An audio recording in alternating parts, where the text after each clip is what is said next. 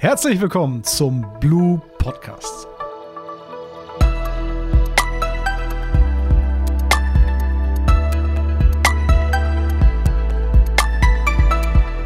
Heute zu Gast zum zweiten Mal Dirk Köhler. Beim letzten Mal haben wir gesprochen über die notwendige Planung für Business, Digital und IT-Strategie. Ohne die wird es nämlich schwer in der Transformation und es gibt keine Abkürzung. Das letzte Mal ist sechs Monate her. Was ist seitdem passiert, Dirk?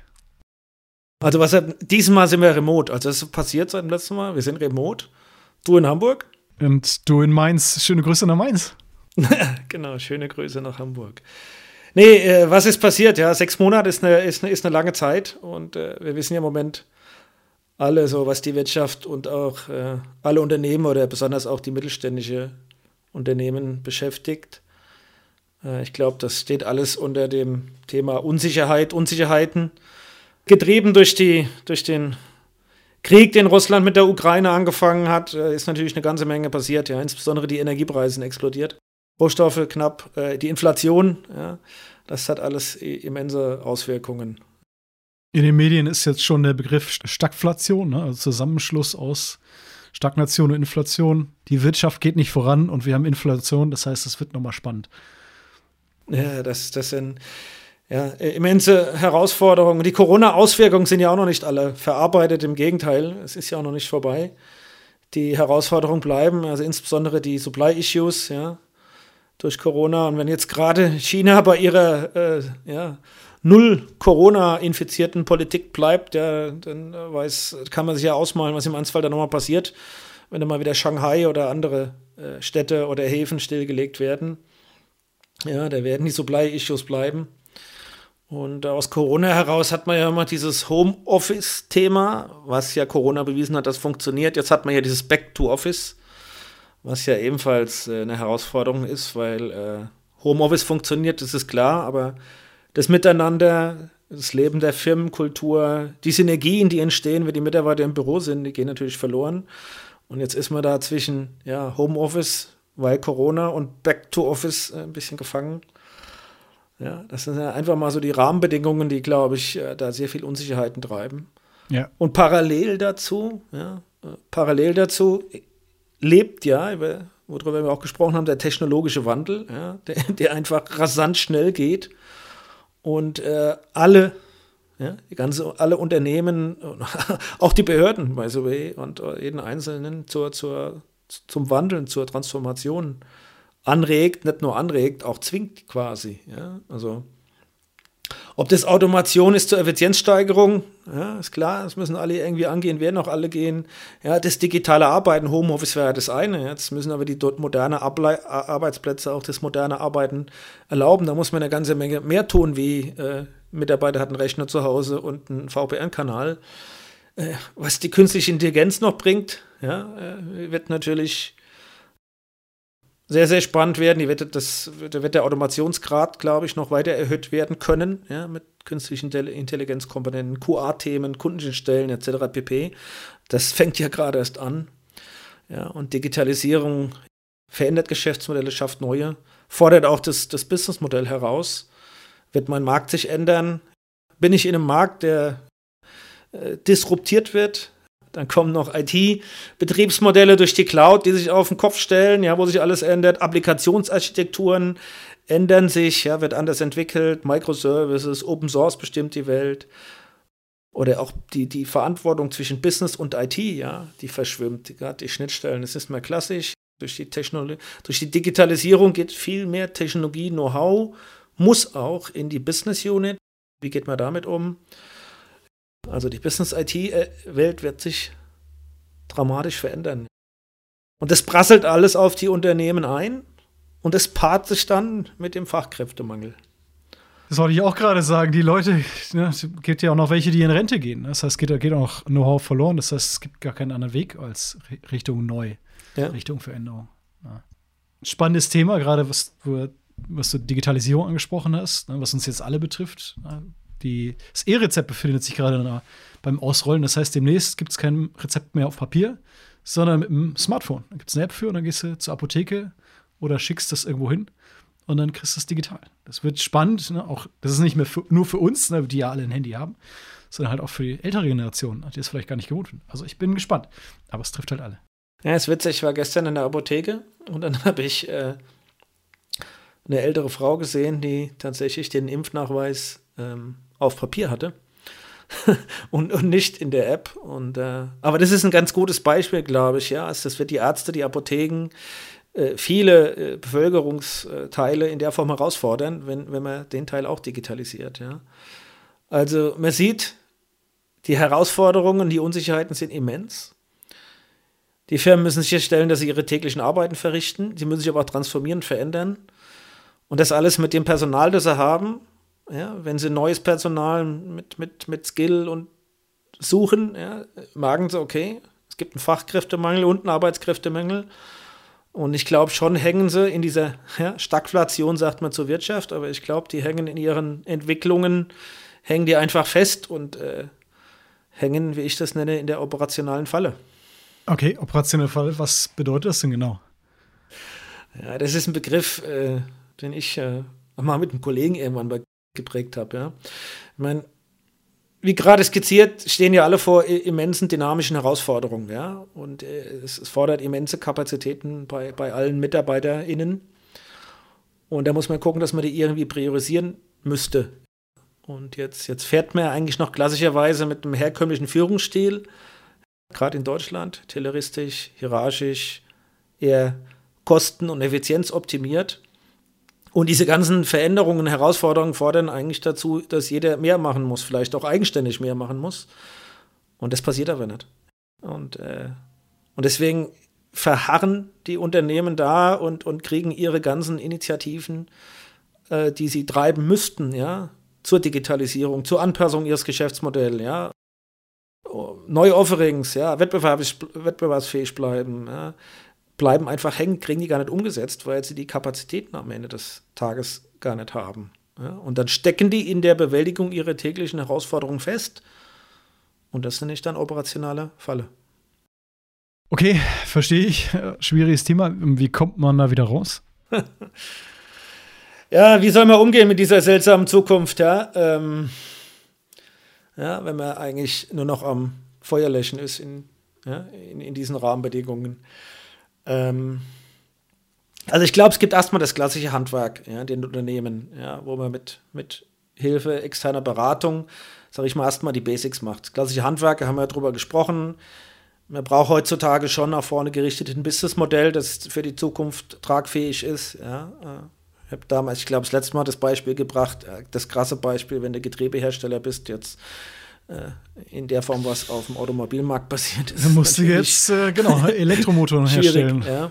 Nee, also das Businessmodell natürlich nochmal gerade ziehen, das, die Vision des Unternehmens festigen, das ist, ist glaube ich, ganz, ganz äh, wichtig und das dann operationalisieren, sprich Strategien, Digitalisierungsstrategie abgeleitet aus dem Businessmodell, aus der Businessstrategie, äh, IT-Strategie ableiten und äh, versuchen in diesen herausfordernden Zeiten sichere belastbare Entscheidungen auch zu treffen. Ich glaube aber, dass das in der Regel die deutschen mittelständischen Unternehmen ganz gut drauf haben. Ja, also die, glaube, das ist hier, da sind wir auch von der Kultur ein bisschen anders geprägt. Da denkt man längerfristiger und da haben wir, glaube ich, gerade im Mittelstand mit den vielen Weltmarktführern, die wir haben, eine Menge, die was Businessmodell angeht, was in der Zukunft passiert, glaube ich, äh, gute Entscheidungen treffen. Ja.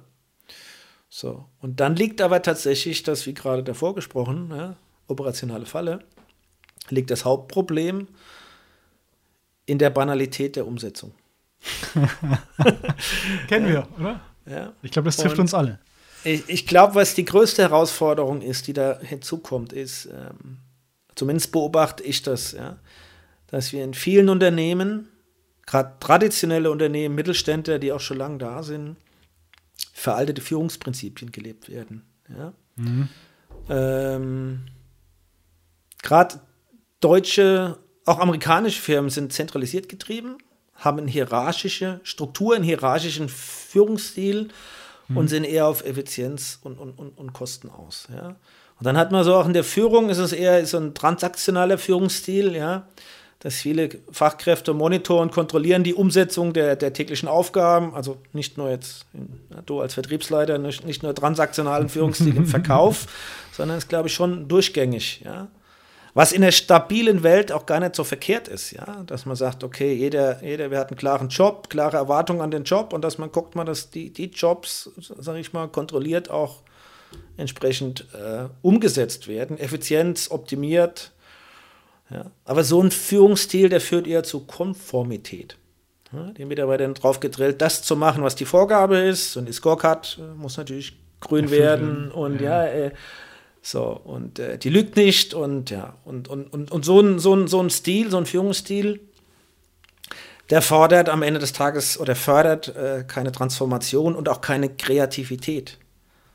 Aus, früher, hat man ja, ja, früher hat man ja gesagt, der Mensch lebt in Strukturen ne? oder will Strukturen. Das ist so ganz strukturiert, kannst du das in Zukunft, glaube ich, nicht mehr treiben. Und ich behaupte, dass die neuen Generationen, die jetzt nachkommen, das nicht mehr brauchen. Ich glaube, das ist auch nicht so verkehrt. Also ich will das jetzt in der Form nicht, nicht so, so stark bewerten, ja, aber es ist tatsächlich, es ist eine feste Struktur, feste Rahmen, in dem sich äh, die Mitarbeiter bewegen und da kommt dann da keine Kreativität, über den Tellerrand hinausgucken, das kommt nicht zustande. Ja, ja. Würde man aber brauchen. Und das, das Zweite ist tatsächlich, ähm, dass wir so ein klassisches Top-Down-Modell haben auch. Also Führungskräfte sind die Chefs, die entscheiden, die, die, treffen die Entscheidungen, je nach Rolle natürlich auch entsprechend. Ja. Und es wird auch das getan, was der Chef sagt. Und es wird nicht getan, äh, was der Chef nicht sagt. Also, ähm, ja. Und diese Prozesse, Regeln und diese Vorgaben und Chefsvorgaben und Entscheidungen, das wird exakt halt umgesetzt. Okay. Und das ist in der heutigen komplexen Welt äh, schwierig, ja. Und, und so eine Führungskultur in Summe bestimmt, ja, bestimmt auch in Summe die Kultur. Ja.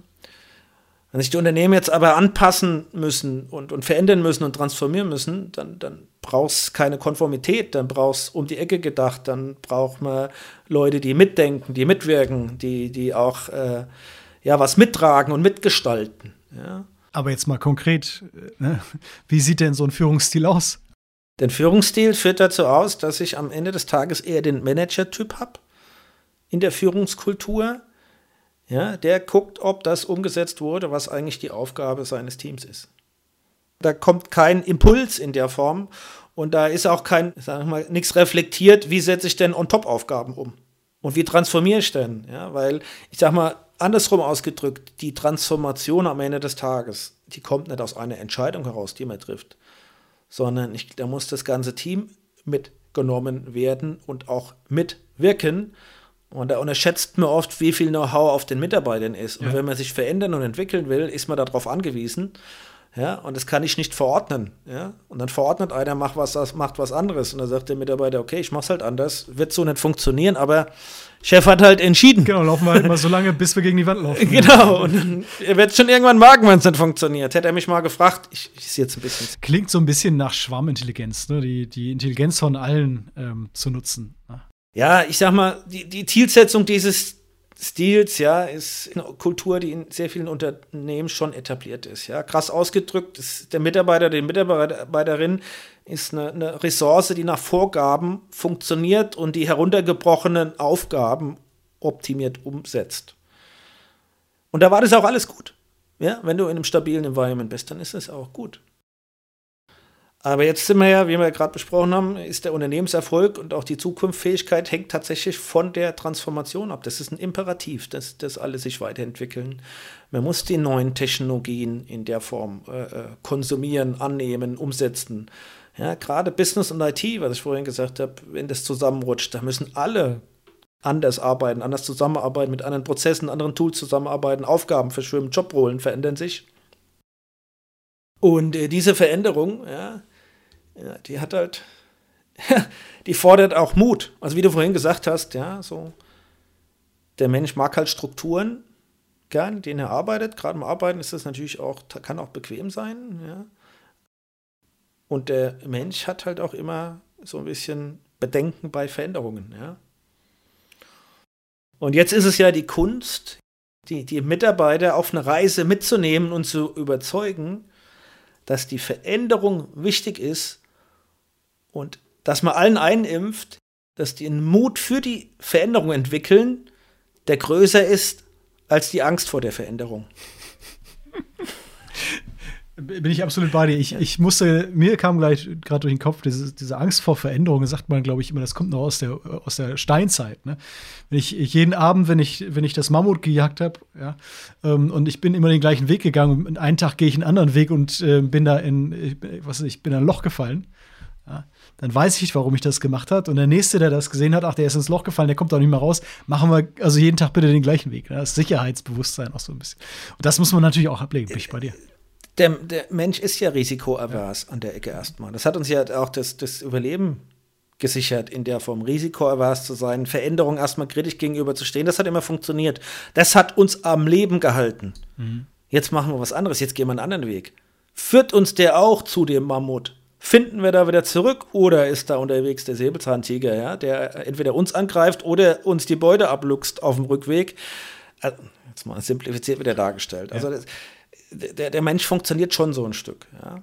Aber trotzdem muss man ihn ja mitnehmen auf der Veränderung. Und ich glaube, das kann man auch tun. Aber nicht mit dem Führungsstil und der Kultur, die, die bei vielen Unternehmen herrscht. Ja, ja. Also auch mal was wagen, ne? vielleicht auch mal auf die Nase fallen und danach zu erkennen, okay, das war jetzt nicht der richtige Weg oder sind wir mit der Nase gegen die Wand gelaufen. Und dann zu sagen, okay, dann gucken wir mal, wo es richtig lang geht. Also ich glaube, das musst du als Team auch, auch, auch wollen. Musst, die Kultur musst du entwickeln, bin ich bei dir. Ähm, das ist so ein bisschen Start-up, ne? Zu sagen, okay, ja. wir probieren es einfach mal. Nee, ich glaube, es ist nicht Start-up. Ich glaube, also ich bin davon überzeugt, dass äh, es für viele Situationen und für viele Herausforderungen den entsprechenden Führungsstil braucht.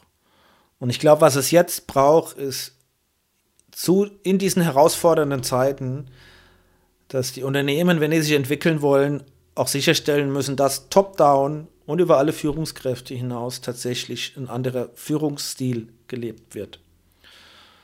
Weil was, glaube ich, was, was, was ich denke, was sehr wichtig ist, ist ein offenes Miteinander. Es braucht viel Kommunikation und Transparenz über das Was, Wie, Warum. Und das ist, glaube ich, sehr, sehr wichtig. Und da brauchst du einen integrativen Führungsstil. Warum muss das getan werden? Wo führt uns das hin? Und dann kommt eine große Herausforderung auf alle Führungskräfte und auf die Unternehmen zu, nämlich den Gestaltungsspielraum für die Mitarbeiter zu erhöhen. Die haben, wie gesagt, mhm. viel mehr Know-how. Und wenn man das schafft zu nutzen und dass das auch eingebracht wird in die Veränderung, ist das, glaube ich, ein Erfolgsfaktor. Also das ist ein partizipativer äh, Stil, Nein, aber dass man die beteiligt, ja, äh, und dass man da auch einen Stil hat, die Mitarbeiter mit einzubeziehen, ja, ich glaube, das ist auch ganz, ganz wichtig. Und das ist ja in, in klassischen Fällen gar nicht der Fall. Ja? Wenn du so ein top-down hierarchisches Modell hast, ja, ja, mach die Scorecard grün, mach deinen Job, tu das, was, du, was dir gesagt wird, ist alles simplifiziert. Ich weiß, viele Unternehmen sind da schon weiter. Trotzdem glaube ich, dass da noch viel Verbesserungspotenzial ist. Und dann sind wir wieder zurück zur Kultur. Ne? Die wir vorhin mit, ne, mit der Kaffeeküche besprochen haben. Es braucht die Kultur. Wenn du die Kultur entwickelt hast, dann hältst du Mitarbeiter. Ne? Das ist ja die beste Entwicklung, Mitarbeiter ähm, äh, zu, dafür zu überzeugen, dass sie im richtigen Unternehmen arbeiten. Und dann verteilt sich das auch nach außen. Ja, aber Kaffeeküche ist nochmal ein guter Stichpunkt, warum das auch so wichtig ist, ja. Wenn jetzt alle oder sehr, sehr viele im Homeoffice sind, dann machen die ihren Job das kann ja auch funktionieren, wenn die Jobrolle klar abgegrenzt ist, was zu tun ist. Aber wenn man jetzt sich verändern und entwickeln will, und ich stehe nicht in der Kaffeeküche zu sagen, sag mal, hey, was wir da machen sollen, ich glaube, das funktioniert so nicht, aber so wird es funktionieren. Und dann unterhalten sie sich da. Und dann kommt da was raus und sagen, hey, da müssen wir, das müssen, da müssen wir mal drüber reden, das müssen wir zum Thema bringen. Also dieses, was, was da informal aufgrund dieses Austauschs der Leute, weil die miteinander im gleichen Boot sitzen, im Office sind, ja, was da entsteht, das, das, geht, das geht auch verloren. Deswegen ist dieses Back to Office gar nicht so unwichtig, gerade wenn man sich verändern will. Ja, also die Erfahrung genau. machen wir ja teilweise auch, ja. Also da, die, da wissen drei Leute, die sitzen im Homeoffice, die denken, was ist denn das für ein Käse, wird nicht funktionieren, aber die reden mit ihren Kollegen nicht darüber.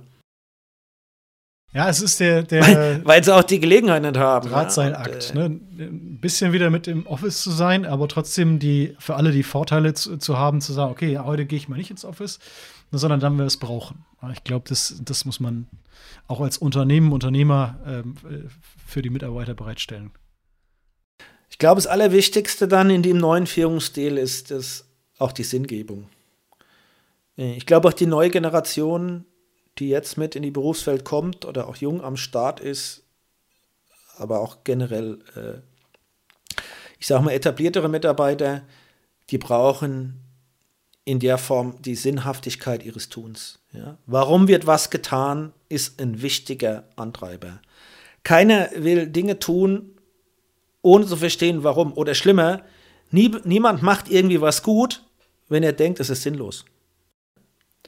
So, und deswegen ist es, sage ich mal, dieses, dieses Sinnstiftende auch im Führungsstil. Ja? Das heißt, die Vision zu erklären, die Ziele zu erklären, die strategischen Ziele zu erklären, zu erklären, wie jeder in der Form zum großen Ganzen beiträgt, ist ein ganz wichtiger Punkt im Führungsstil, wo viele Führungskräfte sich, glaube ich, hinentwickeln müssen und, und müssen daran arbeiten. In, in, in der Form so die Mitarbeiter mitzunehmen. Und das ist gepaart natürlich auch mit Inspiration. Du weißt ja meine Meinung zur Motivation, wenn die Leute nicht motiviert sind, das, hat man ein anderes Problem. Ja. Ne? Das machen wir vielleicht im anderen Podcast nochmal. Aber eigentlich der mit, sollte der Mitarbeiter ja motiviert sein. Wenn er nicht motiviert ist, dann hast du ein ganz anderes Problem. Aber jetzt in der Form, wenn er, wenn er einen kreativen Beitrag auch bringen soll zur Weiterentwicklung, ja, im Sinne des Unternehmens, dann braucht er auch Inspiration. Um daraus auch noch einen Antrieb zu entwickeln, auch mit dem Unbekannten umzugehen und auch Lust zu haben, mit dem Unbekannten umzugehen. Ja, also den, den neuen Weg, ja, zum Mammut oder zum, ja, ah, da, wir, also, da muss man ja Mut in der Form erzeugen, dass die Leute neue Wege gehen, sich neuen Dingen annehmen, sich mit neuen Arbeitsweisen anders auseinandersetzen und daraus auch einen Beitrag zu entwickeln. Und da brauchst Inspiration. Also Führungskraft, also Führungs Kräfte in der Form, in diesem, um so eine, so, so eine agilere Kultur zur Veränderung in der Form zu generieren, brauchen dann wirklich zusätzliche Skillsets. Da ist nicht nur hier falsch gemacht, richtig gemacht, da fehlt noch was, hättest du besser machen können, da hast du was verbessert, äh, vergessen. Das sind so Dinge, nee, das zählt als Führungskraft nicht mehr, sondern man muss hier wirklich sehr gut kommunizieren, die Mitarbeiter mitnehmen, den Gestaltungsspielraum geben und sie inspirieren. Und meines Erachtens ist, diese Veränderung des Führungsstils und der Kultur zum einen eine riesen Herausforderung, aber der absolute Schlüssel zum Erfolg in der Transformation. Weil mit den klassischen Methoden funktioniert es nicht. Das hat man ja auch schon bei anderen Beispielen jetzt gesehen. Ja? Und die Veränderung, das ist die Konstante, die bleibt. Die geht im Einzelfall nur noch schneller. So.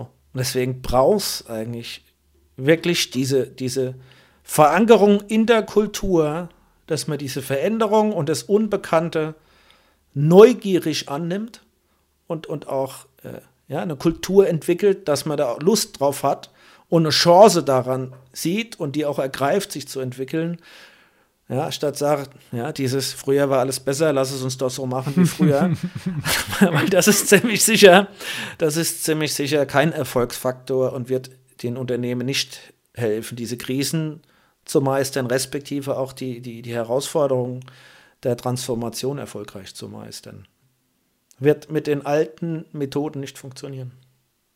Ich glaube, Dirk, das war ein richtig guter Abschluss. Also, wenn man das Thema Veränderung bewältigen will, dann nur als Team, nur mit einem neuen Führungsstil. Und dann schaffen wir es auch durch die Krise. Ich glaube, dass äh, wir müssten unseren Podcast fast umbenennen. Das ist ja schon fast ein Beratungspodcast. ja, genau, das stimmt. Ja.